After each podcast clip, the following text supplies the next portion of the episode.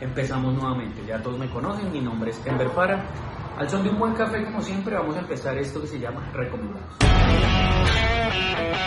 Empecemos hablando de Nueva York. Todos dicen, ¿por qué Nueva York? Fácil, Nueva York es la capital del mundo. Todos los que tenemos que ver con urbanismo, con construcción, con todo, sabemos lo que es Nueva York, lo que significa ser la capital del mundo y toda esa gran área que existe y el sueño americano.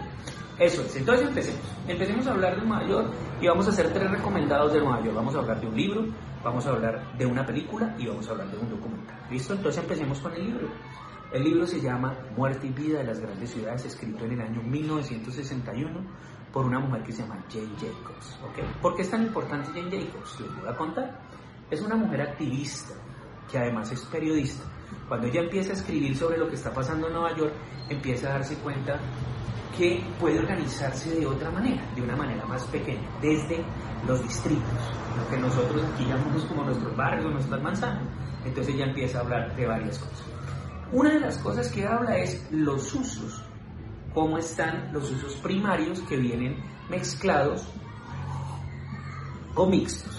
También habla puntualmente de lo que son las calles cortas e ininterrumpidas, vías pequeñas o, llamémoslo calles cortas, pero que no tengan ningún tipo de interrupción, porque acuérdense que seguimos hablando de que la ciudad tiene que ser para los ciudadanos, para los.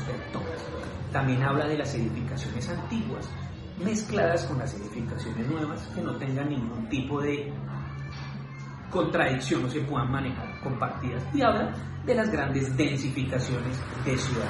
Esto es lo más importante que ella habla en este libro, lo digo porque yo tengo un cariño especial por este libro porque les voy a contar una, una anécdota. Cuando en mi maestría, uno de los libros o una de las lecturas específicas era esta, yo tenía un capítulo, no llegué a esa clase y esto me significó que tuve que leerme otras cosas muy puntuales del libro y me enamoré del libro. Me enamoré sobre todo de Jacobs, de ese concepto que tiene ella de la ciudad, de cómo se puede planificar la ciudad y todo ese conflicto que tuvo ella como mujer además, porque aquí va a aparecer un personaje muy importante que se llama Robert Moses y el poder que tenía este hombre para hacer los desarrollos en Nueva York era brutal, era un poder político, él era el que mandaba, además la idea de ellos era eliminar lo, horizontal para empezar a construir en vertical todo lo que más se pudiera para acomodar más personas, más personas, más personas y adicional, pues hacer más vías, más infraestructura para que fuera una ciudad para los carros.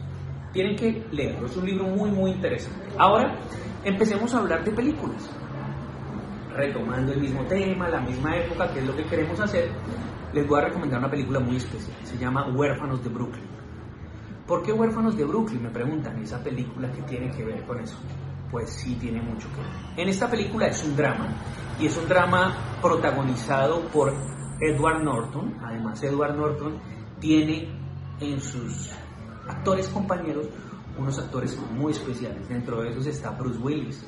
¿sí? Y lo importante de esta película es que Alec Baldwin interpreta el papel de Robert Moses. Es un drama, pero lo que nosotros queremos que ustedes vean es cómo es esa Nueva York de los 60, cómo es Brooklyn, ¿sí? Porque Brooklyn está o se quiere conectar con Manhattan porque va a existir este famoso puente de Brooklyn y cómo este señor tiene el poder tan impresionante para empezar a eliminar barrios completos con tal de densificar. Pero la trama de la película no se centra en eso, se centra en una investigación de un asesinato y ahí aparece una niña que es de color, una mujer de color, y empieza como toda esta trama especial de identificar. Y ustedes lo van a descubrir en la película qué pasa al final y por qué Moses se ve tan interpretado allí como persona. ¿Sí? Entonces eso es lo que quiero que ustedes se den cuenta. Desde el inicio se van a dar cuenta cómo este señor impone el poder sobre todo lo que se plantee sobre las normas urbanas, sobre las leyes que tiene, sobre el territorio político, porque él tiene ese poder.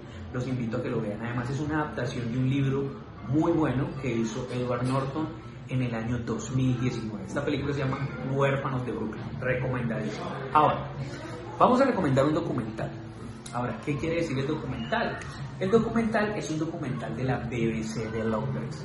Es muy importante que lo vean. El documental tiene un nombre muy especial. Además que tiene un nombre especial, tiene un nombre verdaderamente llamativo. Este documental se llama El asqueroso pasado de Nueva York. Es de 48 minutos, ustedes lo encuentran en YouTube en todos lados. Empieza diciéndonos a nosotros, la Gran Manzana, la capital del mundo, el sueño americano, el centro tecnológico, donde todos queremos llegar, a donde todos queremos ir a conocer, saber qué pasa, cuál es Brooklyn, dónde está la Estatua de Libertad, todo esto. Pero lo importante y lo trascendental es en el siglo XIX, cuando empieza la revolución industrial, hace más de 150 años atrás, Nueva York era uno de los lugares más asquerosos y malolientes que tenía el mundo. Así se inicia Nueva York. Quiero también que lo vean. Estos son nuestros tres recomendados del día de hoy. Nueva York.